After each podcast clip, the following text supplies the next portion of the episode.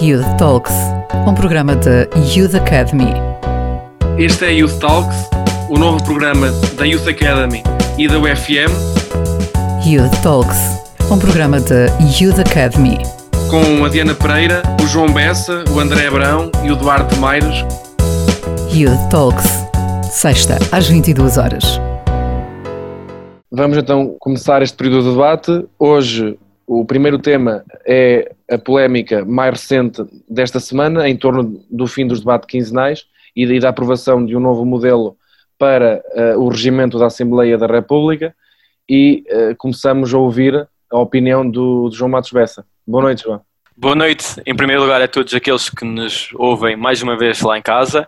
Espero que se encontrem todos de, de boa saúde.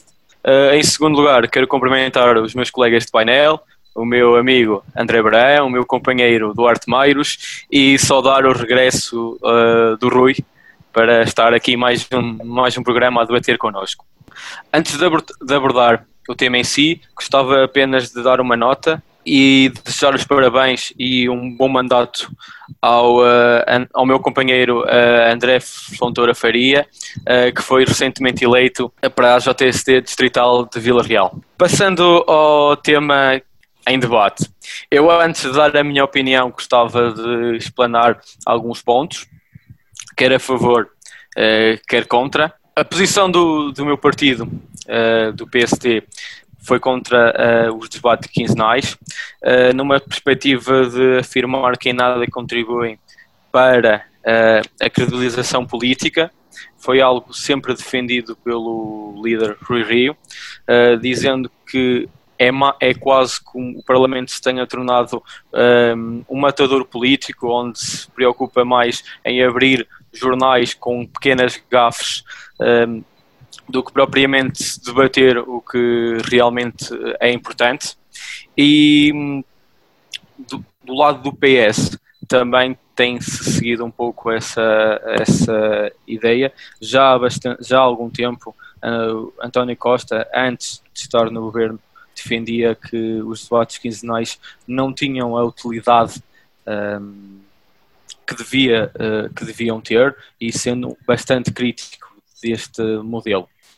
Uh, posto isto, e queria apenas de breve, eh, com a minha, com a minha breve introdução, uh, dizer que os dois principais partidos uh, do, parla do Parlamento estão de acordo e por isso é que um, esta alteração foi aprovada.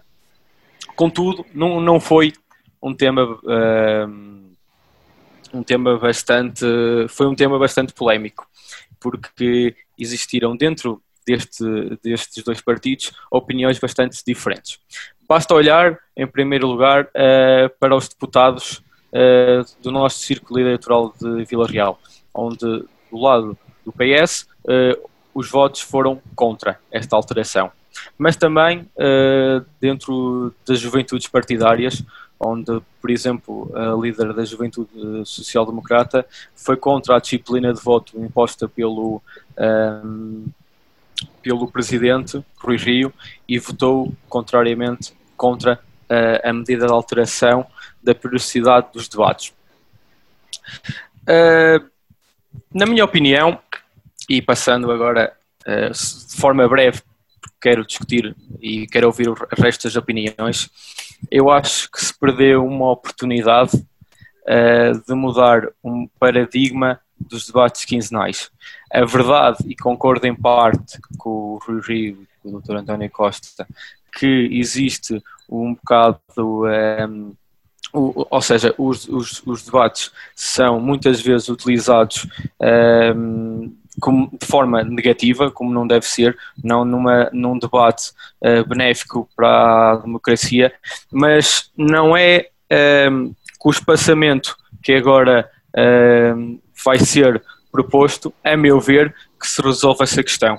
E, e gostava também de saber um, ehm, a opinião dos meus, dos meus colegas de painel e depois uh, tenho aqui mais duas ou três notas que gostava de, de expor a debate.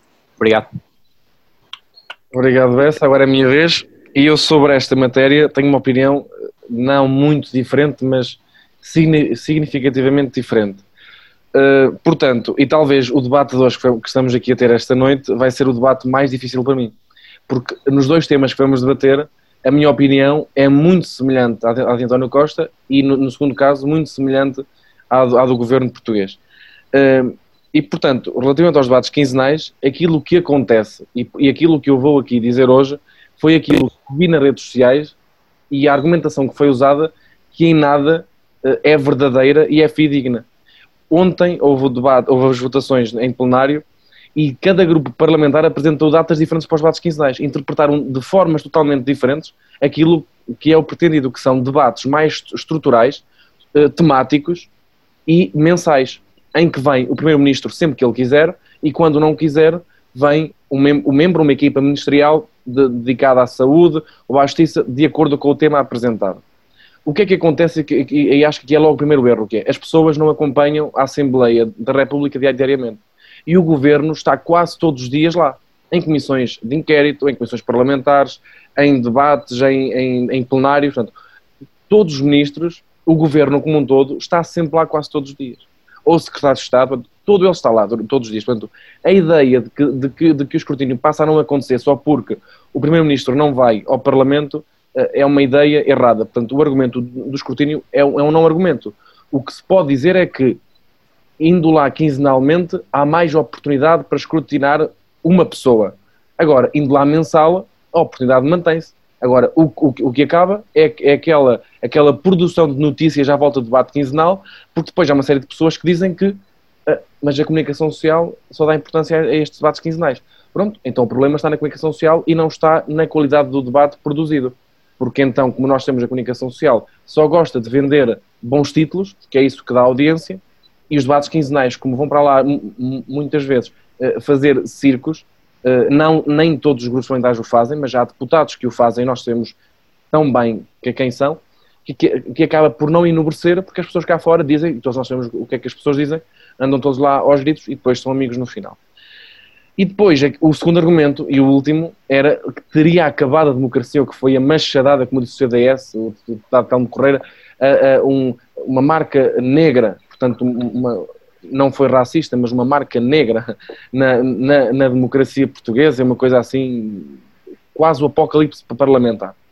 E, portanto, antes de José Sócrates, suponho eu que não haveria democracia, porque os debates quinzenais surgem eh, na altura em que José Sócrates era primeiro-ministro, com, vários, com uma junção de projetos de lei, portanto, antes de José Sócrates, a democracia em Portugal estava suspensa com Mário Soares, Cavaco Silva, Francisco Sá Carneiro, não havia democracia, e até agora só havia duas democracias no mundo maduras, que era o Reino Unido, que é a maior democracia mais sólida do mundo, e havia Portugal, que trazia o Primeiro-Ministro todos os 15 dias. Agora, como Portugal, só, só o Primeiro-Ministro só vem cá de mês a mês, uh, já deixamos de ter democracia. A Alemanha também não é democracia, porque a Angela Merkel só vai de mês a mês. Na França, o, o, o, Macron exatamente igual. E, portanto, uh, a democracia em Portugal acabou, está suspensa, enquanto não levarem Primeiro-Ministro todas as semanas não se vai resolver. E depois, só fechar isto, que foi as polémicas que houve dentro dos grupos parlamentares. Houve 21 deputados do, do Partido Socialista que votaram contra esta alteração e uh, cinco deputados do, do, PSD que votaram contra. Uma delas, a líder da, da, da JST, e creio que todos os deputados das 20 socialistas também votaram contra dentro do grupo parlamentar. Parece-me que foi, foi essa a ideia com que tinha ficado. Não tinha a certeza se a Maria Begonha teria votado, mas parece-me que também votou contra. Uh, portanto, uh, o que a, a, crítica feita ao PSD, muito rapidamente, foi a lógica do projeto de lei, que foi conversada com o, com o grupo parlamentar do Partido Socialista. Houve uma conversa, um, um grupo de trabalho, de onde emergiu esta, esta ideia. E, portanto, a lógica normal é a direção da bancada colocar o projeto de lei, é aprovado e vai a plenário. Não há aquilo que acontece no debate eh, parlamentar, isto é usual. Agora, o que não acontece é, há a proposta, baixa a especialidade do grupo parlamentar, as pessoas levam para casa para estudar e para propor alterações, volta ao grupo parlamentar, é aprovada a especialidade, vai para a direção e a direção vai a plenário. Isto não acontece, é possível, mas não acontece uh, 90% dos dias e 90% dos casos no, no, no, na Assembleia da República. E, portanto, a direção entendeu meter um projeto e bem negociado com o Grupo de Trabalho com o Partido Socialista. E, portanto, parece-me bem, enobrece a democracia, acaba com, aquela, uh, com, aquele debate da agenda do dia, da, da espuma dos dias, e vamos começar a ter debates temáticos, estruturais, onde no próximo mês o Primeiro-Ministro vai lá e o tema é o estado da saúde em Portugal e vamos debater a sério o estado da, da saúde. Não vamos lá debater o que se passou ontem no, no, no, no quintal do António, nem, nem o que se passou ontem na, numa, num shopping em, em Oeiras, uma coisa que se, que se assemelhe. Portanto, vai haver um debate mais estrutural e não vai haver aquela gritaria que, a meu ver, não, não enobrececia a democracia. Eh, mas sei que isto não é consensual e, portanto, agora passo a palavra ao, ao André. Bem, obrigado, Duarte. Uh, antes de mais, boa noite a todos, uh, especialmente aqueles que nos ouvem desse lado, lá em casa. Cumprimentar os meus colegas de painel, o Bessa, o Duarte e o Rui. Uh, bem, sobre este tema já, já muito foi dito e muito, muito foi decorrido, portanto, vamos lá ver. Eu acho que nós estamos, mais uma vez, a polarizar todo tipo de debate, porque é assim, de um lado, temos aqueles que, que, defendem esta medida como a salvação da democracia em Portugal. E, uh, no fundo, a, a, fonte de credibilização da política em Portugal, quando sabemos que isso é, que isso é simplesmente, não, que simplesmente não é verdade. Não é? Porque não, estamos, não é por mudarmos a periodicidade de um debate que as pessoas vão olhar para os políticos de forma diferente. E por outro lado, também temos aqueles que olham para isto como quase como um movimento autocrático de combate à, à democracia. Ora bem, a, a minha opinião é simples. Eu, eu, eu, por princípio, sou, sou contra esta alteração ao regimento da Assembleia da República, porque eu, eu acho que faz parte da democracia debater e debater com regularidade. E o Primeiro-Ministro está presente nesse tipo de debates. Porque nós sabemos tão bem, eh, nós sabemos bastante bem, que os ministros são capazes de dar respostas, mas eh, não são poucos os temas que exigem uma coordenação das várias pastas. Portanto, faz falta um primeiro-ministro também que consiga responder essas questões no seu todo e consiga também articular respostas entre os ministros. Mas vamos lá ver. Eu, eu compreendo este, este, movimento pelo Rui Rio e pelo António Costa. Uh, pela parte do Rui Rio. O, o Rui Rio uh, quer, quis acabar com este modelo. Eu, eu acredito, eu até posso acreditar que tem algum fundo de credibilização, de credibilização da atividade política e, de, e até de de, de enobrecimento daquilo que é o debate parlamentar. Mas eu acho que foi um excelente, uma excelente jogada pelo Rui Rio, vamos lá ver. Desta forma, o António Costa vai cada vez menos ao, ao Parlamento. E indo cada vez menos ao Parlamento, tem menos visibilidade. António Costa é uma, é uma figura querida pelas pessoas, portanto, vai tirar aqui um pouco de visibilidade. Depois, nós sabemos que o Rui Rio não é um orador de excelência, nem ele nem o António Costa, aliás. Não são oradores por aí, por aí além e portanto tem também mais dificuldade em fazer, em fazer, hum, em fazer oposição e entrar neste tipo de debates. E a verdade é essa, porque vamos reparar, o Bessa já referiu o Sócrates na altura, em 2005, e foi precisamente o oposto. José Sócrates quis aumentar uh, o, número de debates por ano nessa perspectiva, porque era, era um, um primeiro-ministro que gostava de debater e, que e quase que saía, uh, e, e quase que os adversários sejam fragilizados qualquer discussão daquele tipo. Agora, eu acho, que, eu acho que agora já não é o mesmo. Acho que o Rui Rio quer se guardar um pouco também, porque também não, nós, nós, como reparamos, a oposição do Rui Rio não é assim tão forte como, como poderia ser. Nós temos muitas posições em que o Rui Rio acompanha o PS e o António Costa, e portanto também será bom reduzir estas, estas experiências em que estão um contra o outro, que deveriam estar um contra o outro, mas não estão. Do lado do António Costa é simples, eh, passam, passam os seus ministros a, desgastarem-se e a, imagem de António Costa passa por se conservar um pouco. Portanto, eu acho que foi mais uma jogada política do que propriamente estas questões eh, filosóficas de enobrecimento da classe política e do debate parlamentar. Acho, acho que não passa por aí. Se nós tivermos uma discussão séria, percebemos que não é por aí que as pessoas vão olhar de forma diferente para a classe política. Portanto, eu sou, eu sou por princípio contra, porque eu acho que que faz parte de debater, numa democracia é importante debater, é importante estar lá o Primeiro-Ministro e para mim até era, era, era, semanalmente, se não mesmo, não sei que semanalmente, era semanalmente, porque eu não vejo problema nenhum. Uh, uh, tem que haver este debate, tem que haver este escrutínio e é aí que reside a legitimidade democrática. Obrigado André, então agora passo a palavra ao Rui. Então, antes de mais, boa noite a todos os que nos ouvem. Uh, cumprimentar os meus colegas de painel, o João, o Duarte e o André. E eu, eu, partilho aqui um bocado da, da opinião do, do André, eh, que isto é mais, se calhar, uma, uma jogada política de Rui Rio, eh, fazendo aparecer menos o, o António Costa. e também concordo com a falta de boa oratória uh, no Rui Rio e, e, no António Costa, e portanto assim põe de lado um assunto que não será tão favorável para eles, no entanto pode não ser benéfico para o António Costa, devido a, a não aparecer tanto no, no Parlamento e, e assim aparecer uh, na comunicação social durante, durante os debates.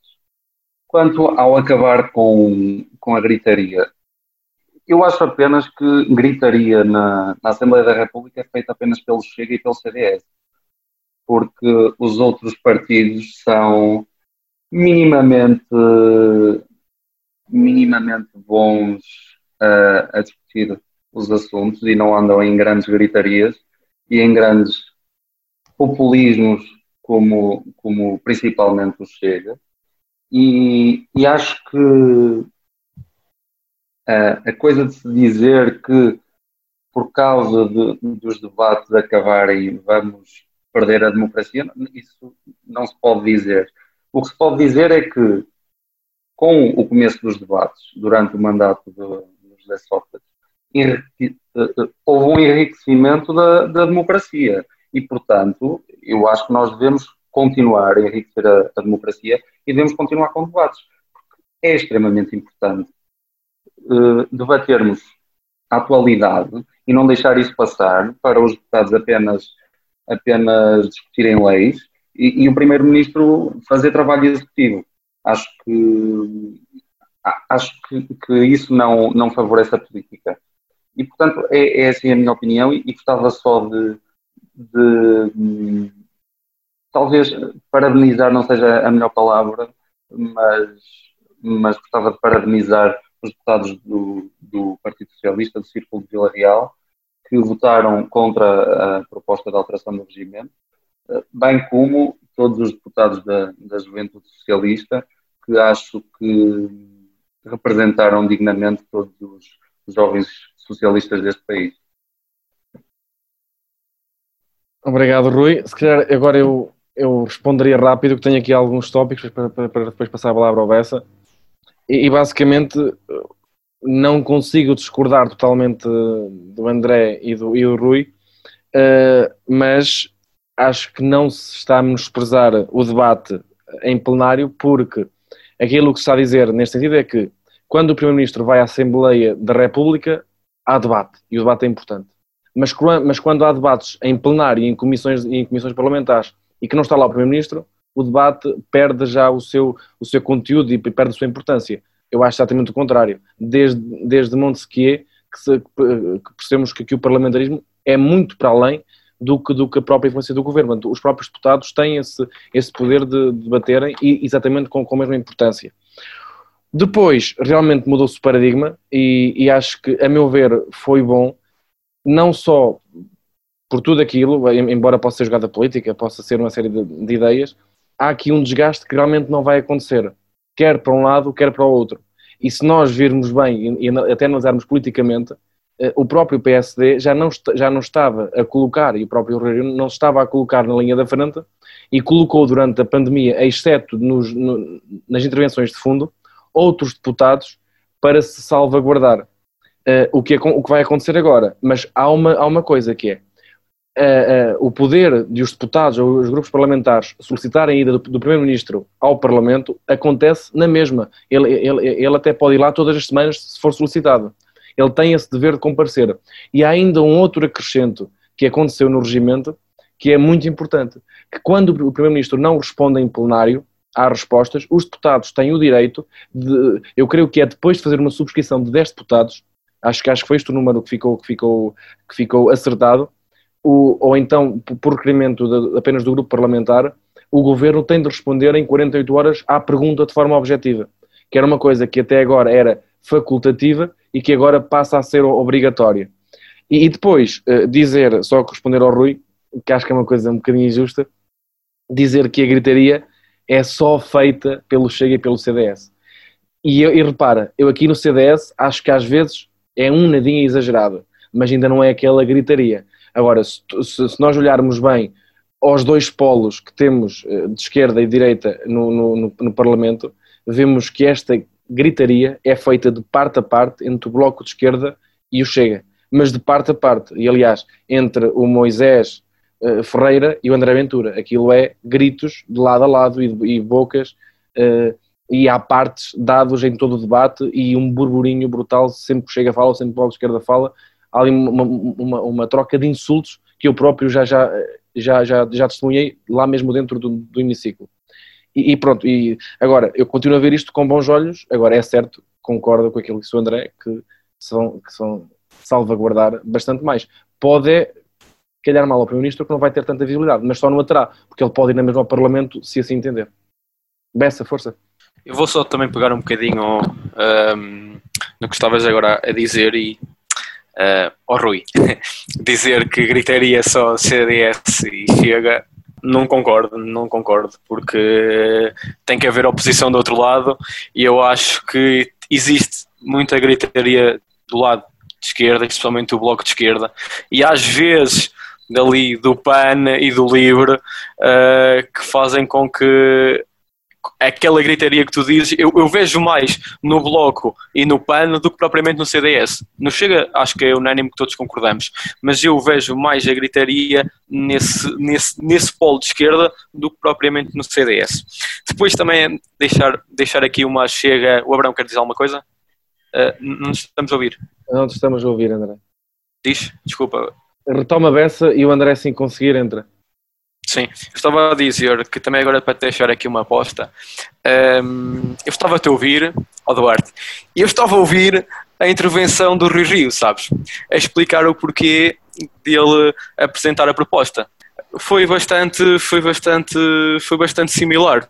Mas uma coisa que eu me pergunto e que me questiono é, hum, e que veio a público, e certamente sabes, é o porquê da falta de discussão dentro do nosso partido, dentro da nossa bancada parlamentar sobre, esta, hum, sobre este assunto e para mais o porquê de não ter havido levantamento da hum, liberdade de voto sobre esta questão. Tu consegues responder? Disciplina, disciplina de voto. Disciplina, disciplina, disciplina, disciplina.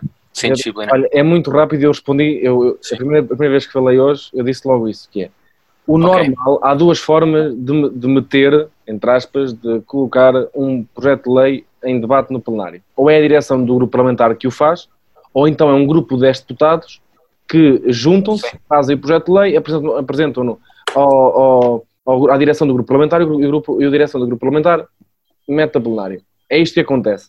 Agora, o que nunca aconteceu e o que se está a pedir agora é que aconteça uma coisa inédita, que é a direção apresenta em reunião, eh, na, na reunião do grupo parlamentar. Depois eles levam para casa para tirar anotações e fazem aquilo que querem. Depois volta para o grupo parlamentar, baixa a especialidade. Depois, depois de estar tudo analisado por menor e linha a linha, sobe novamente e, e, e, e, vai para plenário. Isto nunca aconteceu, mas nunca aconteceu mesmo. Portanto, é um hábito em que a direção tem poder de iniciativa em colocar e o partido também tem poder para, para impor a disciplina, a disciplina de voto, embora ela possa, possa ser quebrada, e ela foi levantada, portanto, de forma quase, quase, não, quase pouco, não levantou qualquer tipo de, de problema, essa, essa parte, ela foi pedida e foi concedida, e da parte do Partido Socialista aconteceu o mesmo. Portanto, aqui é a mesma forma como funciona.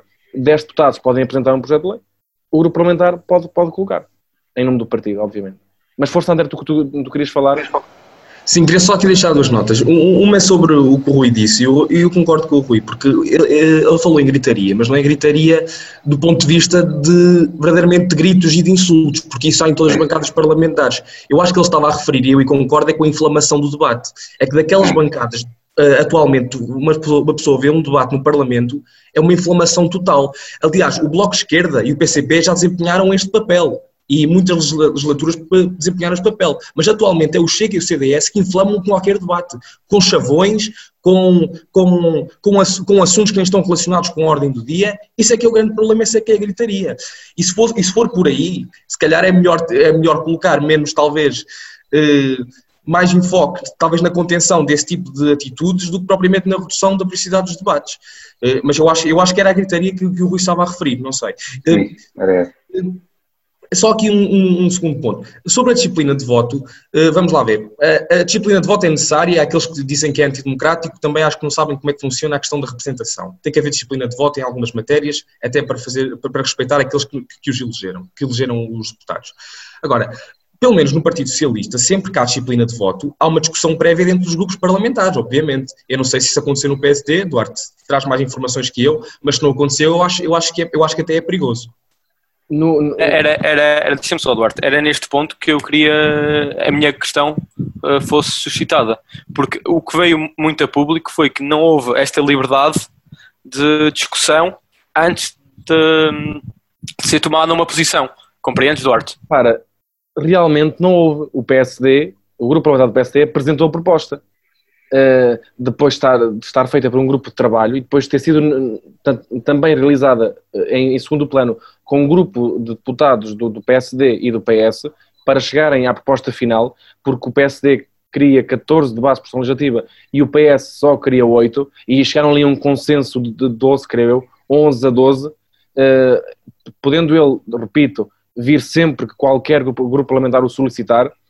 E, e, portanto, o que aconteceu foi o, o PSD colocou para, para, para votação e, e, e, obviamente, mas isto acontece sempre, é uma, uma coisa que é recorrente. O, os grupos parlamentares colocam os, agora, podem ser levados à reunião do grupo parlamentar. No mas, caso do PSD, o, aquilo, o, aquilo não é muito, é Eduardo, mas desculpa, o que não é muito recorrente é haver disciplina de voto quando não há, não há, não há um debate prévio. Aí é, que, aí é que não é muito recorrente, e aí é que é perigoso não haver isso. Mas, mas me repara, André, me repara, haver sempre algum, alguma troca é verdade, de argumentos é e ideias. Sim, mas aqui há uma coisa, há aqui um argumento que é quase uh, obrigatório usar, que é no, no, no programa eleitoral do PSD, para qual todos os deputados eh, foram eleitos para o defender e para tentar eh, viabilizá-lo como um todo, e se fossem governo, assim, assim, é assim, a ideia é essa, está lá, inclusive no regime, do, na, no regime não, peço desculpa, na, na, reforma do sistema político, essa alteração ao regimento da Assembleia da, da, da República. E, portanto, aquilo que, que aconteceu foi uh, apresentar um projeto de lei com base naquilo que apresentaram aos portugueses. Portanto, não é necessário haver um debate quando ele já vai em programa eleitoral. Isso, Agora, isso é, é, certo muito, que isso é muito perigoso, Duarte, e digo-te porquê. Porque, então, no fundo, estamos a dizer que qualquer programa político de qualquer partido não precisa de ser discutido porque já foi apresentado em eleições e, portanto, deve, deve haver disciplina de voto sobre qualquer matéria que tenha sido apresentada em eleições. Eu acho isso altamente antidemocrático. É, mas, Sim, é não, mas, mas, repara, o programa, o programa ele, ele foi a votos. Não, foi, não saiu vencedor, mas aqueles que foram eleitos tem, tem também o dever de o fazer cumprir. Agora, estou de acordo que. Tem o dever, mas com, mas com discussão, acompanhado com discussão. Agora, estou de acordo que, que, que devesse ir eh, à reunião do, do grupo parlamentar.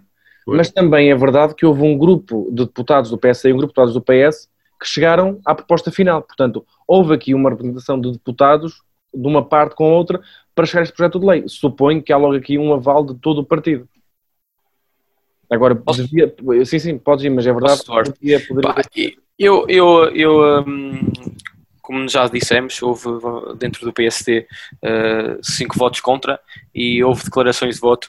E, e numa dessas declarações de voto, tive que recorrer aqui à ajuda de casa. Um, uh, um dos motivos é que em nenhuma das reuniões do grupo parlamentar foi tomada qualquer tipo de uh, opinião ou qualquer tipo de posição sobre esse tema, nem sequer discutido um, uh, em, qualquer, em qualquer dessas reuniões. Ou seja, quase que foi imposta essa disciplina sem prévia discussão. E esse foi um dos principais problemas que foi suscitado dentro do, do nosso partido. Percebes? Sim, sim. E é, e é essa também uma das minhas principais, principais uh, críticas, porque também transparece uma ideia diferente para quem está de fora do nosso partido. Quer dizer, uma ditadura dentro do nosso partido, percebes? Que nem sequer os nossos deputados que são eleitos por nós podem ter uma opinião diferente. Exato. Mas olha, atenção, só aqui um, um, um parênteses. Se tu reparares de onde veio o burburinho na comunicação social e por quem foi instigado, percebes de que corrente do PSD veio. É, é facilmente perceber. É só somar um mais um e dar dois. Neste caso, um mais um dá a facção que perdeu as últimas internas. É que tão claro como isto. Aliás, basta-se ver pelos comentários que eram público. Foi dessa facção. E foi essa facção, porque eu próprio, eu, eu, eu, eu, também procurei descobrir isso junto de colegas de comunicação social e, portanto, houve telefonemas nesse sentido para pressionar de forma a fazer, a fazer uma pressão brutal para que mais deputados do PSD aderissem a esta medida e, e, e que chumbassem a proposta, coisa que não aconteceu e que não foi suficiente. Porque, como sabemos, se há coisa onde, onde, onde António Costa já, já mostrou que não cede e onde Rui Rio também já mostrou que não cede, é a espuma dos dias, uh, frutos da, de títulos da, da, da, comunicação social. Não me respondeste à pergunta. Qual era? Uh, o facto de ser grave não haver uma discussão prévia. Sim, eu considero e, que, que, pudesse ir a reunião do grupo parlamentar. E tu estás a dizer, e tu estás a dizer ok, uh, mas até... os vários deputados que votaram contra estavam do outro lado da fação, especialmente nas internas do lado de Montenegro. Ah, não, uh, e... eu disse, é? eu disse os deputados. Pessoas de fora, como foi fora, o exemplo do Hugo Soares, que veio a público dizer que era completamente contra esta tomada de posição por parte de, do principal partido da oposição e do Rui Rio. Certo, eu estou a perceber o que estás a dizer, mas eu não estou a pôr em questão isso. Sim, é a relação... Estou a pôr em questão o eu... facto de nem sequer haver discussão para tu poderes tomar. E depois impões a disciplina de voto. Claro, mas, mas não, não Compreendes? Sim, repara, mas os projetos de lei são enviados por mail todos os dias que são produzidos para os deputados. Portanto, não há... Agora, é certo, podemos dizer que poderia ir à, reunião do, do grupo parlamentar. Podia, mas todos os restantes também não vão e nunca houve problema. Mas podia ter ido, é certo. Podemos concordar que foi talvez aqui um pequeno tiro no pé, ou se não passou muito perto do pé este tiro a Rui Rio.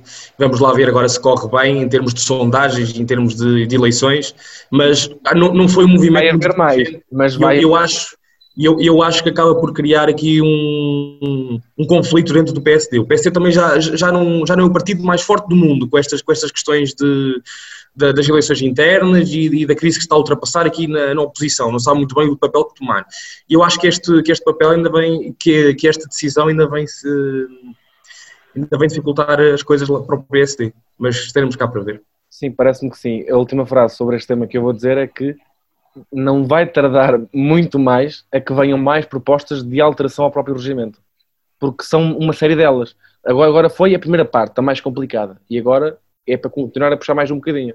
E, e, e agora eu, eu vou fazer aqui um bocadinho de Marcos Mendes, lançar aqui uma a futurologia e as cartas aqui em cima da mesa, sou, sou, a única coisa é que não sou a Maia, para dizer que, a, que na próxima sessão legislativa será criado mais um grupo de trabalho com deputados do Partido Socialista para uh, reformular as comissões parlamentares, para, para alterar uh, todo o funcionamento das, das comissões parlamentares, porque é todo um projeto de, de reforma do regimento que está, que está a ser necessário.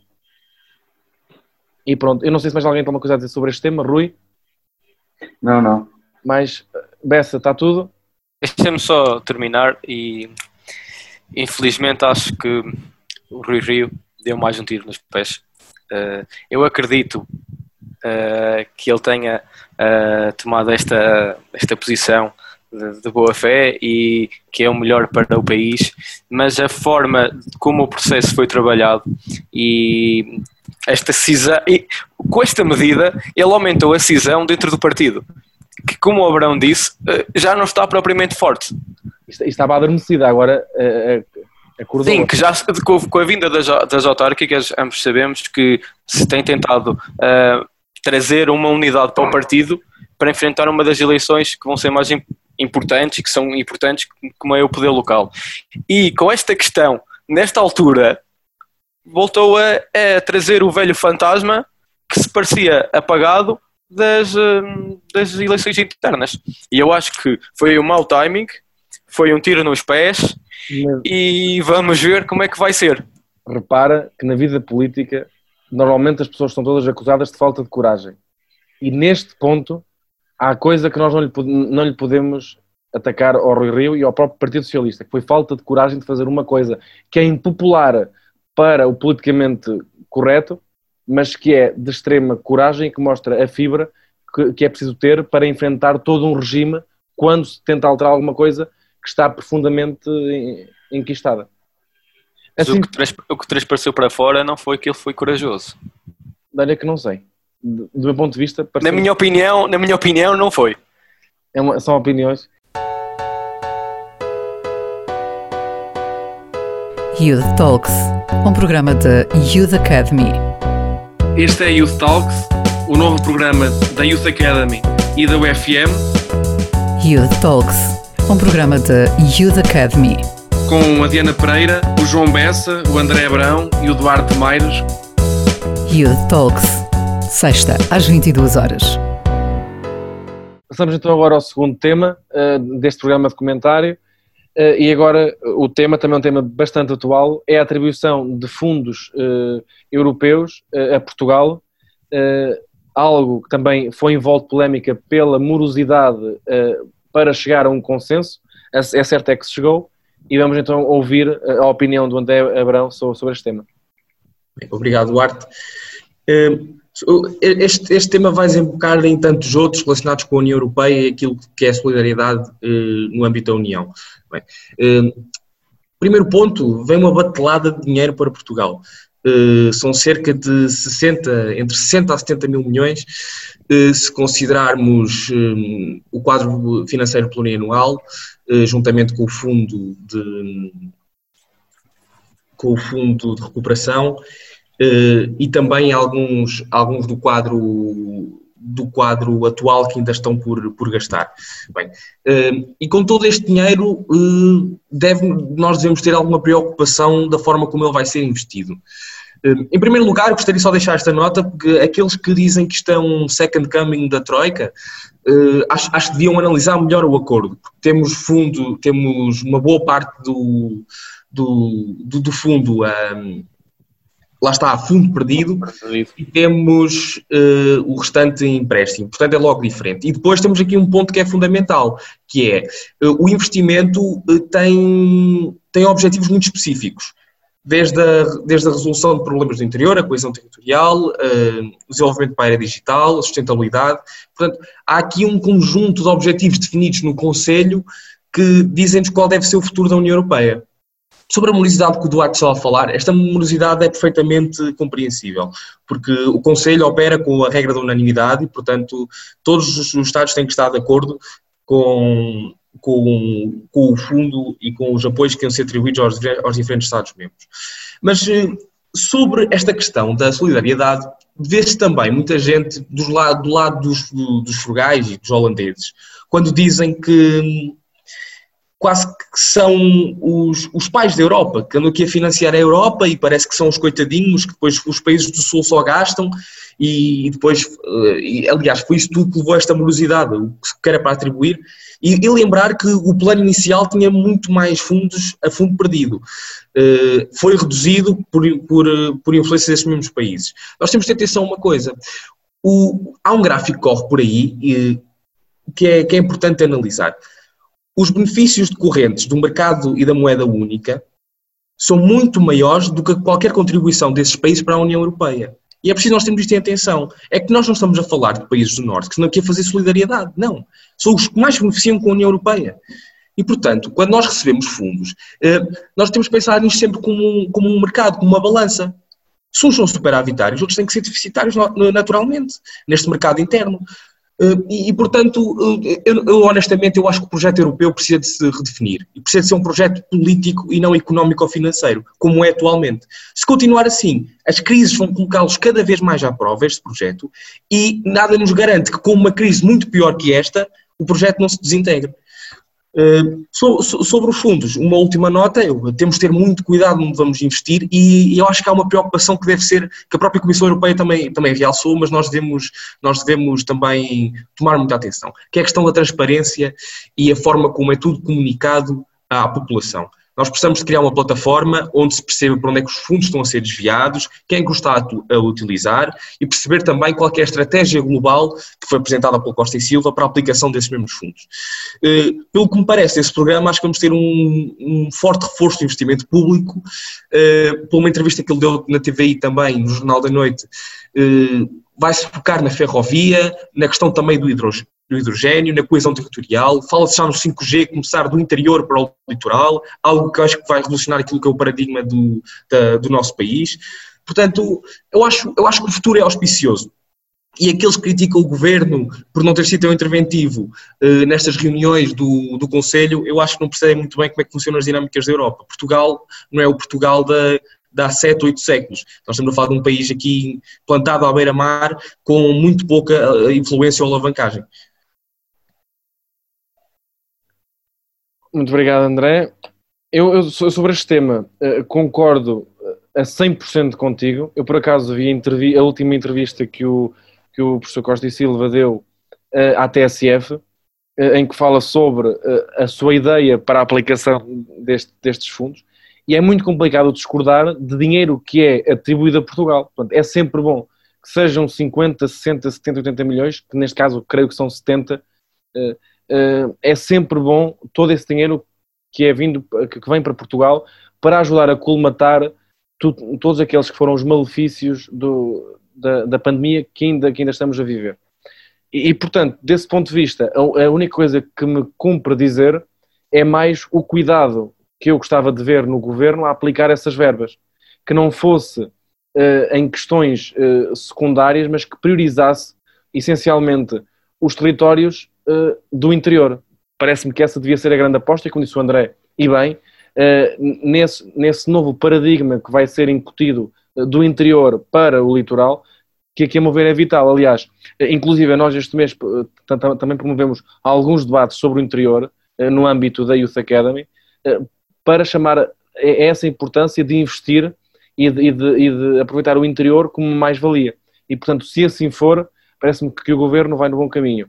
Ainda assim, é bom que haja uma plataforma ou que haja forma de escrutinar devidamente em que é que estes fundos vão ser aplicados, porque uh, convém que este dinheiro seja muito bem aproveitado, porque nós ainda temos empresários que não conseguem abrir portas, temos uma série de profissionais que não estão a conseguir, sobretudo empresários que têm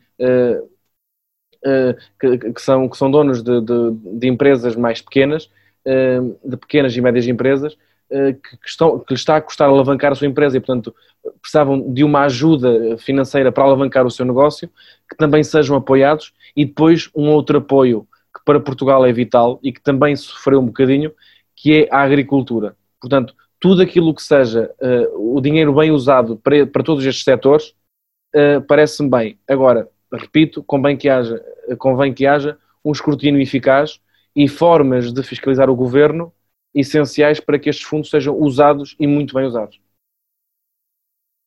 Uh, e pronto, a minha parte é esta, vou passar uh, ao Rui.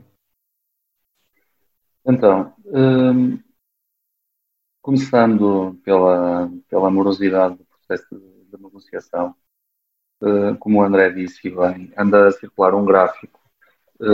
esse gráfico foi publicado pela comissária Elisa, Elisa Ferreira no, no Twitter, em que nos mostra que os países que são mais apreensivos uh, quanto aos fundos europeus e as quantidades de, de, moeda que são atribuídas aos países do Sul são efetivamente os países que mais beneficiam com, com o mercado único.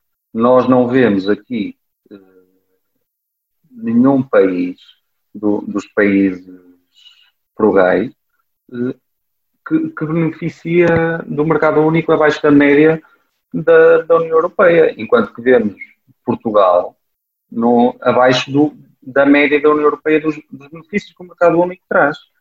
Portanto, não percebo qual é, qual é o argumento destes países para, para pôr barreiras ao financiamento do, dos países mais pobres que, que pertencem à União Europeia ou que têm mais dificuldades, eh, quando estes são os que beneficiam mais.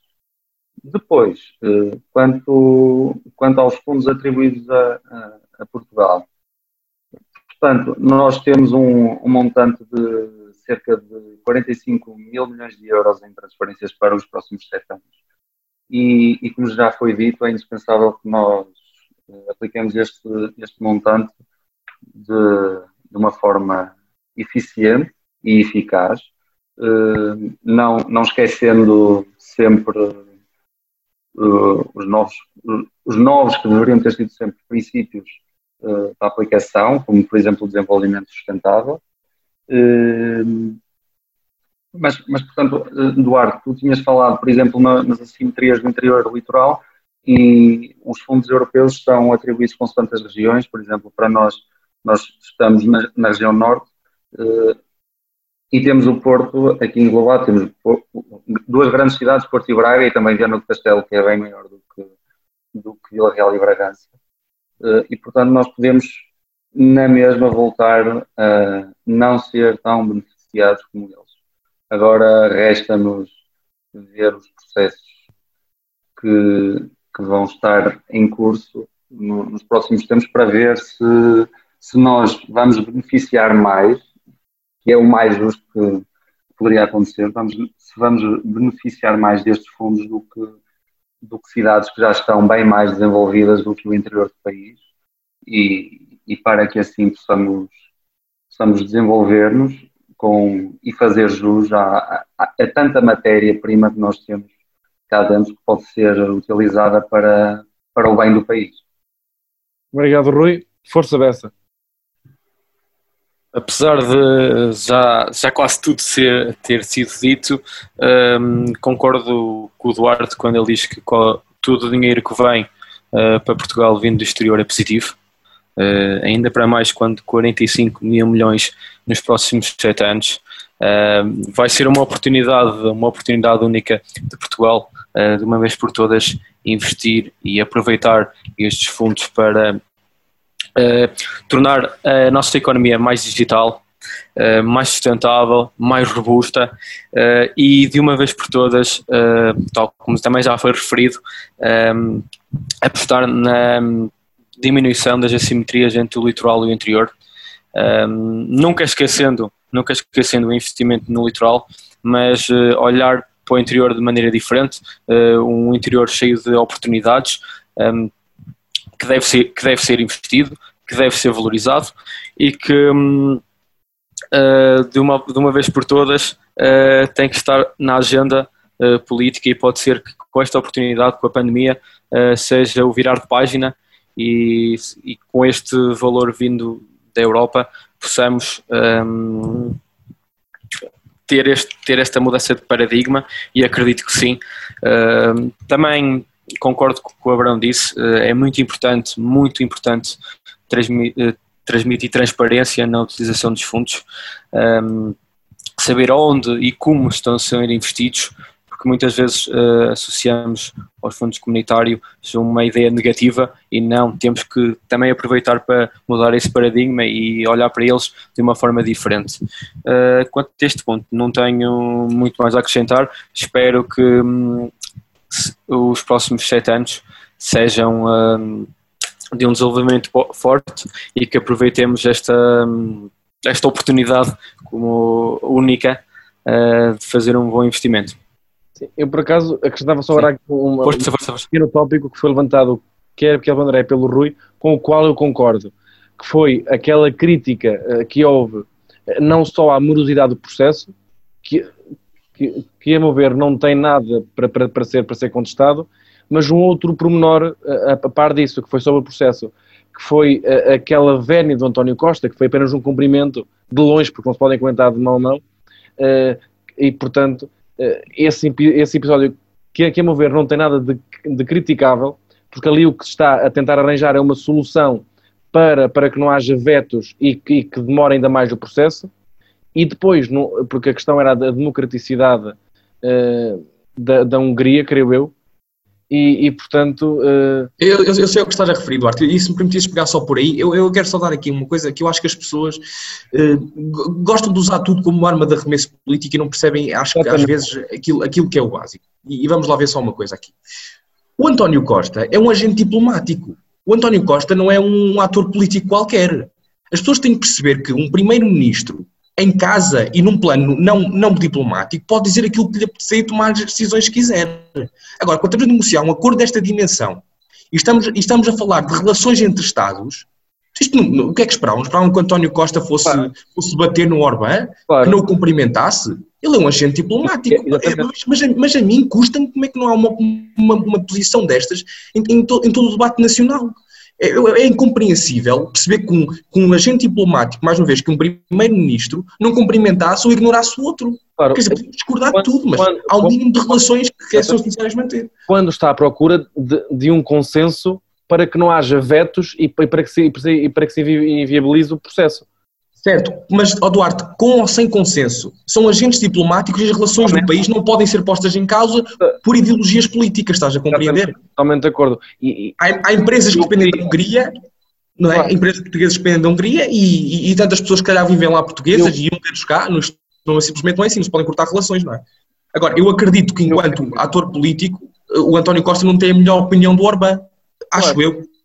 claro, e, não, não só ele agora, eu gostava aqui de louvar, era a atitude de todos aqueles que disseram que isso que não era o momento para avaliar a, a- a democraticidade desse país e inclusive salutar ainda aquilo que vimos eh, quase como um todo na oposição, que foi de concordar com, com António Costa quando disse que não é o momento para avaliar se, se o país é democrático ou não é democrático, ou se as eleições foram bem feitas ou mal feitas. É o momento para responder à pandemia. Num segundo momento, responde-se e debate-se se, se, se, se a Hungria, eh, se, se o país em questão tem, é, é democrata ou é pouco democrata, ou as eleições são válidas ou não são válidas. E, portanto, era só para deixar aqui esta defesa, que me parece, porque foram, foi criticado eh, bastante nas redes sociais, depois as pessoas, depois as pessoas eh, escrevem com base nos títulos ou nos comentários que já haviam feitos e esquecem-se exatamente do, do que tu acabaste de dizer e, e- e- e muito bem. Ó Duarte, eu acho que isso é um não tema.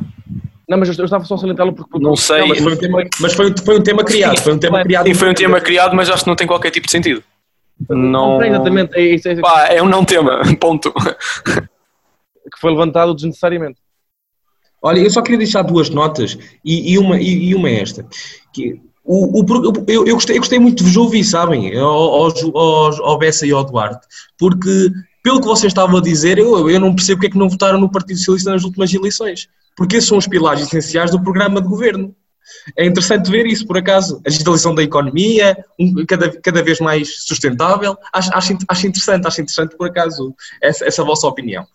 Eh, gostaria também só de deixar aqui um ponto, que é, eh, eu concordo nesta ideia da oportunidade, mas é uma oportunidade não é, é, é para revolucionar mesmo Portugal, para tomarmos uma perspectiva completamente diferente de aposta na economia, na economia nacional, no- no- nos produtos endógenos, e lá está, mais uma vez, agora é que sim podemos combater a- a- as questões da coesão territorial. Isto é mesmo uma oportunidade e eu espero eu que os próximos sete anos sejam sete anos de, de um virar de página em Portugal, porque durante 30, 40 anos sempre foi o mesmo tipo de estratégia, tirando alguns, tirando alguns investimentos aqui e acolá, eh, eu acho que agora vem, vem anos, eh, sim, eu acho que vem tempos auspiciosos no pós-crise para, para mudarmos Portugal e, e tornarmos um país cada vez, cada vez mais competitivo.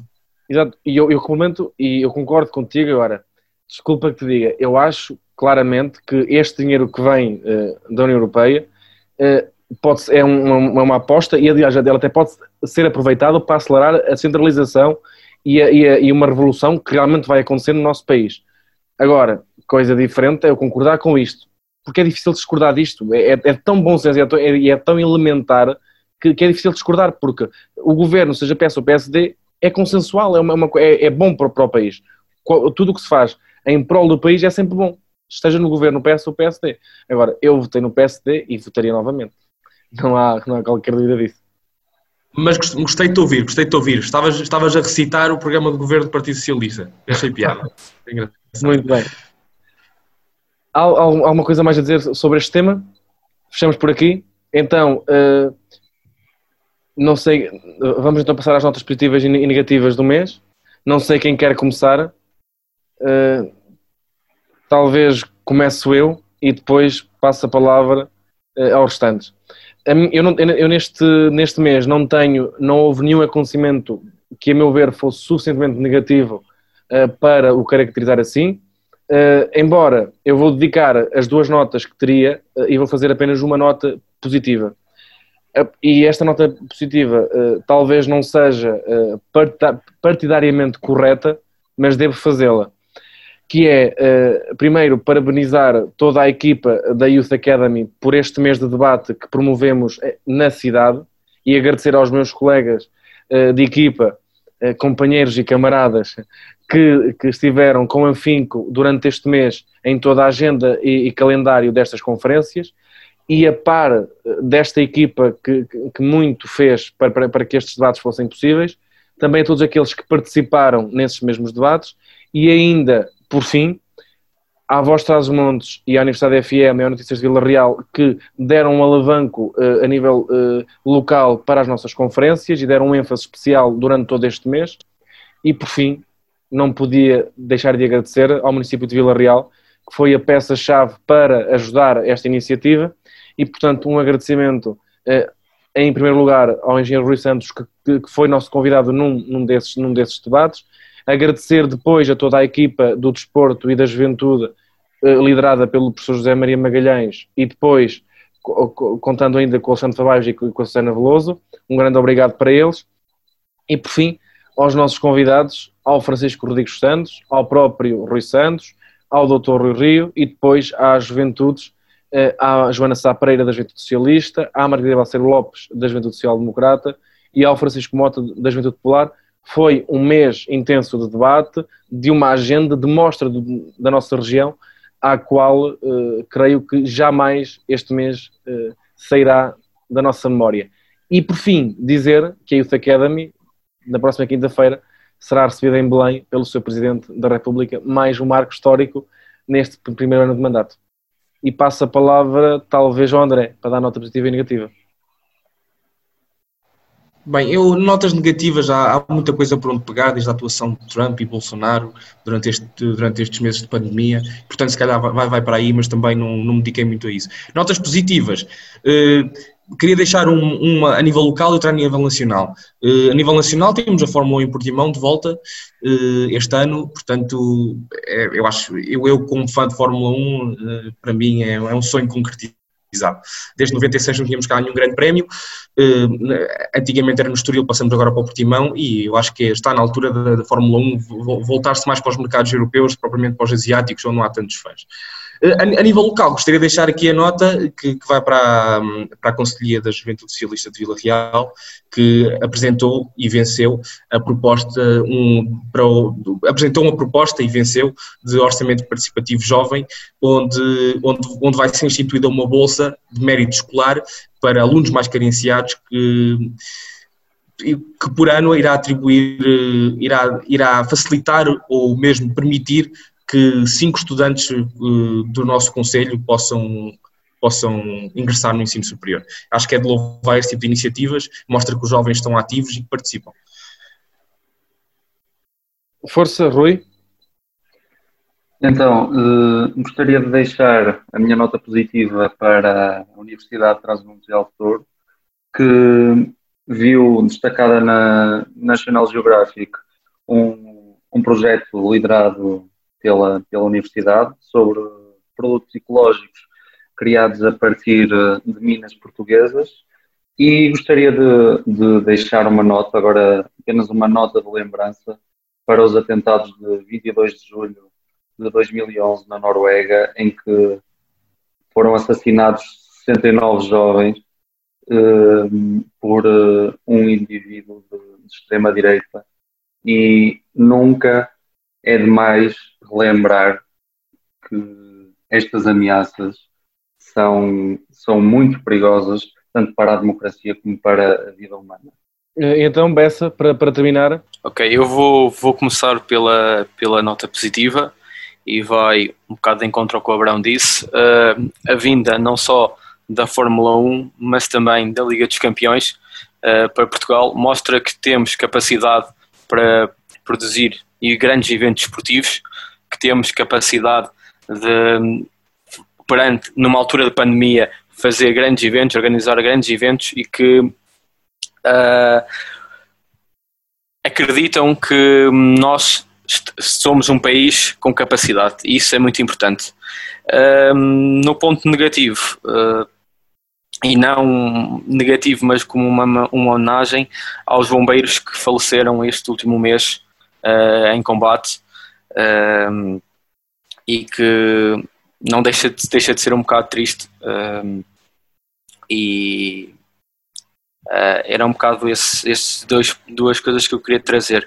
Por último, também deixar uma nota que hum, agora estão a decorrer as eleições para o Sport Clube Vila Real e não podia deixar de, de referir que uh, espero que seja um virar de página, um criado de estabilidade e que se consiga terminar estes três anos de mandato uh, e que se continue a colocar e a elevar o clube um, aos mais altos patamares e que um, daqui a três anos o clube esteja melhor financeiramente, melhor desportivamente e, acima de tudo, uh, continue a ter importância social uh, na cidade. Obrigado. Obrigado, Bessa. Obrigado a todos. Já agora também dar aqui um pormenor, assim, uma, uma notícia em, de última hora, que não é de última hora nada, mas para dizer também, para te parabenizar, que, está, que, que vais para a direção do Sport Clube Vila Real e, portanto, é sempre bom ver os jovens a, a, terem esse papel uh, nas associações eh, da, da cidade. Obrigado a todos, obrigado Rui, obrigado André, obrigado Bessa. Voltamos daqui a 15 dias. Hoje falamos sobre os debates, os debates quinzenais e a atribuição dos fundos europeus. Obrigado a todos aqueles que acompanharam o, o nosso programa lá em casa uh, e, e até breve. Muito obrigado ao Luís Mendonça e à Universidade FM. Boa noite a todos.